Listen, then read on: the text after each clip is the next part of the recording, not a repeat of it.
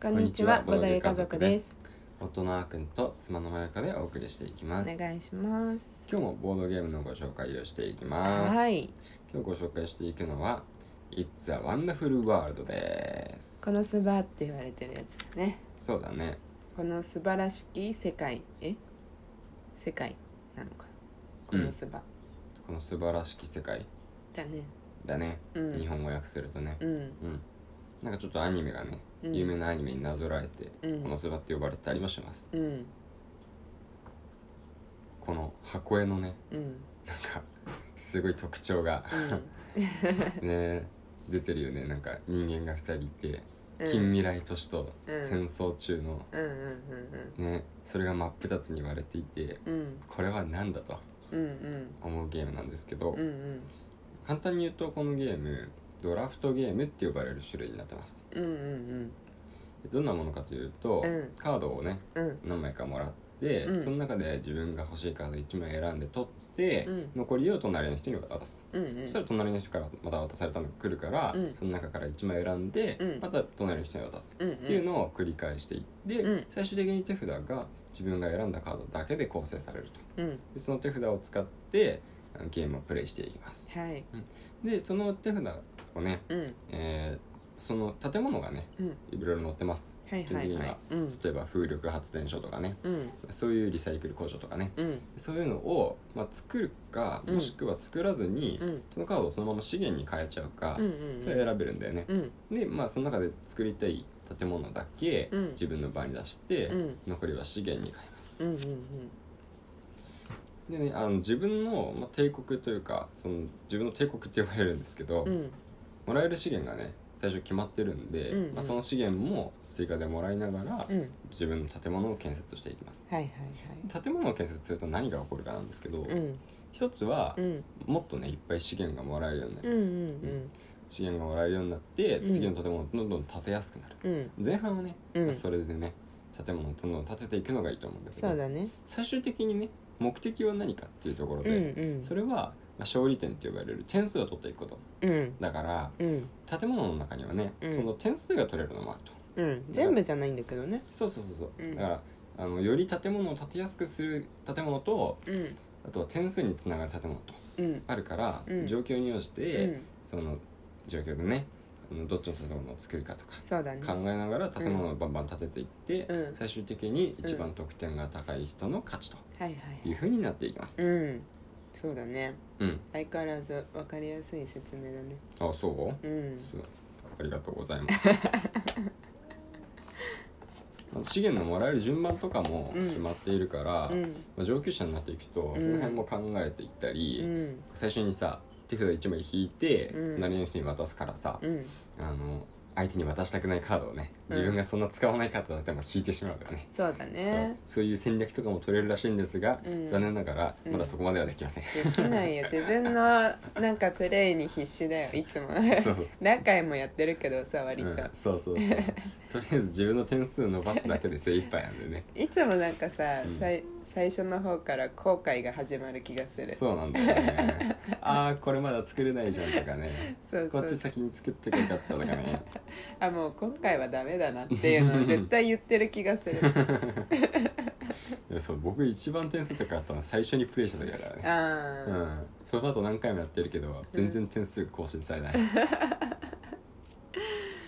難しいんうでんすそうよね難しいうん、でもねプレイあのやり方自体は簡単なんですようんそうやることは全然難しくないそんうそうそうでそううん45分で終わるから、うんまあ重量級というよりかは中量級ぐらいのうね、んうんゲームだしそうですそうねだからややりやすいけどうん悩ましいっていう、ボードゲームのねうん頭を使って楽しむっていうところ、ううんまくねうんあのできているかなと思い確かにます。そうなんか本当にさこのやるうん手順とか動作うん、自体はすごいシンプルだよねそ、なんか5つの資源があるじゃないううん、 5つの資源が建材だっけ最初、うん建材建材とエネルギー科学資金探査っていう5種類があるじゃないうん、で、まあ、単純にさ建材から順にうんみんな獲得できる人が獲得していくんだけどうん、同時にねうん、じゃあ建材のターンですみたいな時に、うん、で建材もらえる人もらいますみたいなうんでだけじゃん基本的にはうんうん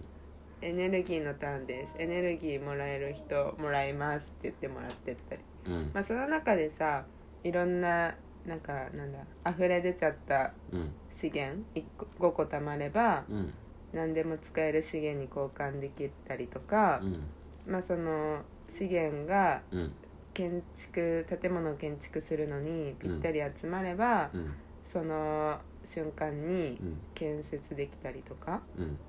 ていうのはその随時任意のタイミングで行われていくけどさうんうん基本的には本当に取って建てるか取って貯めていくかうん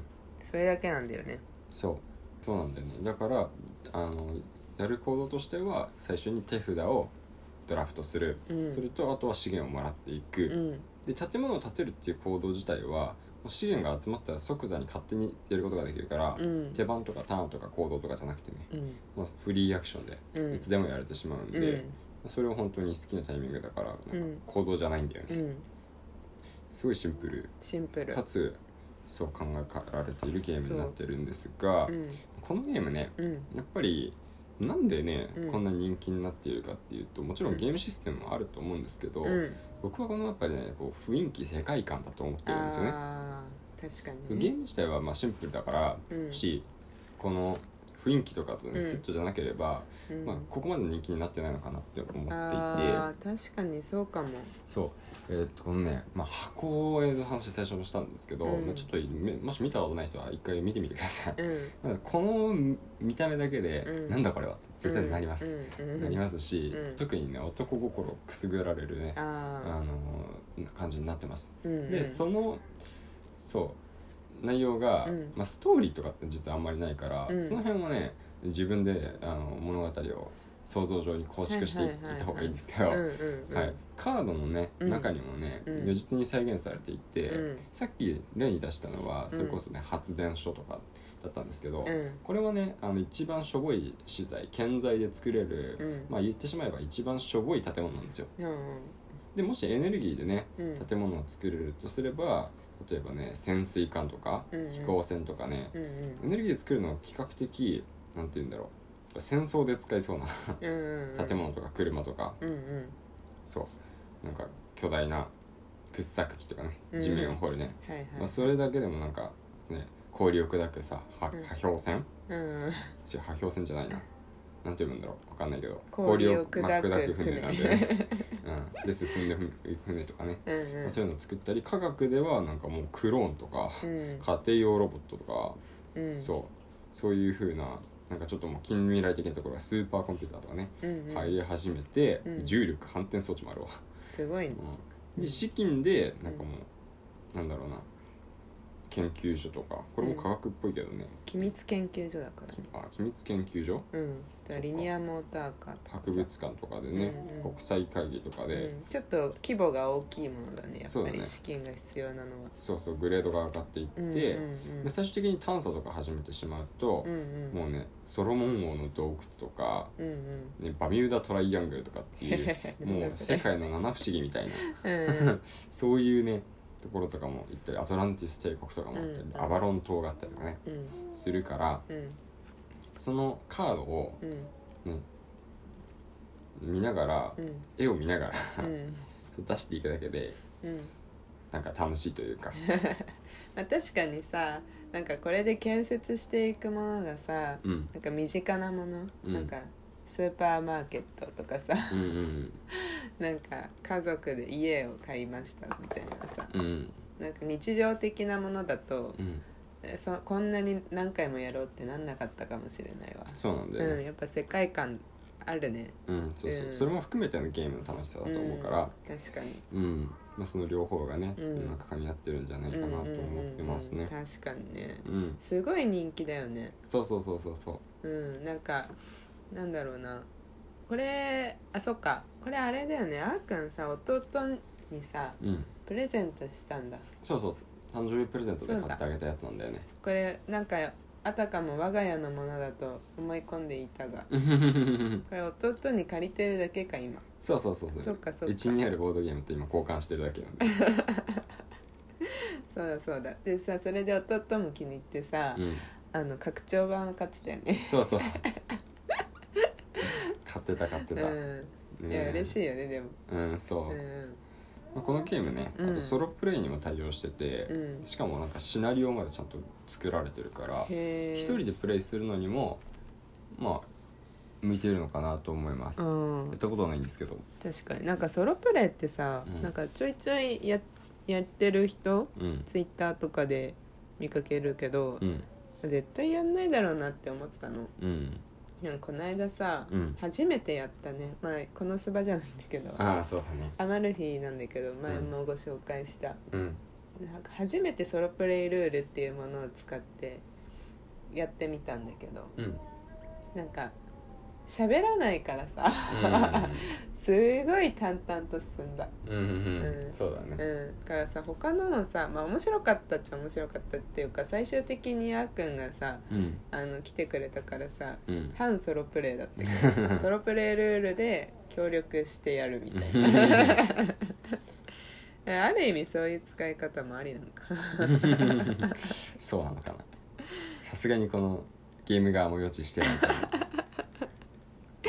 はいら、はい、というわけで、うん今日は「It's a Wonderful World」をごうん紹介していきました、はいまた明日もボードゲームご紹介するので聞いてくださいね、はいそれではまた明日お会いしましょうバイバイバイバイ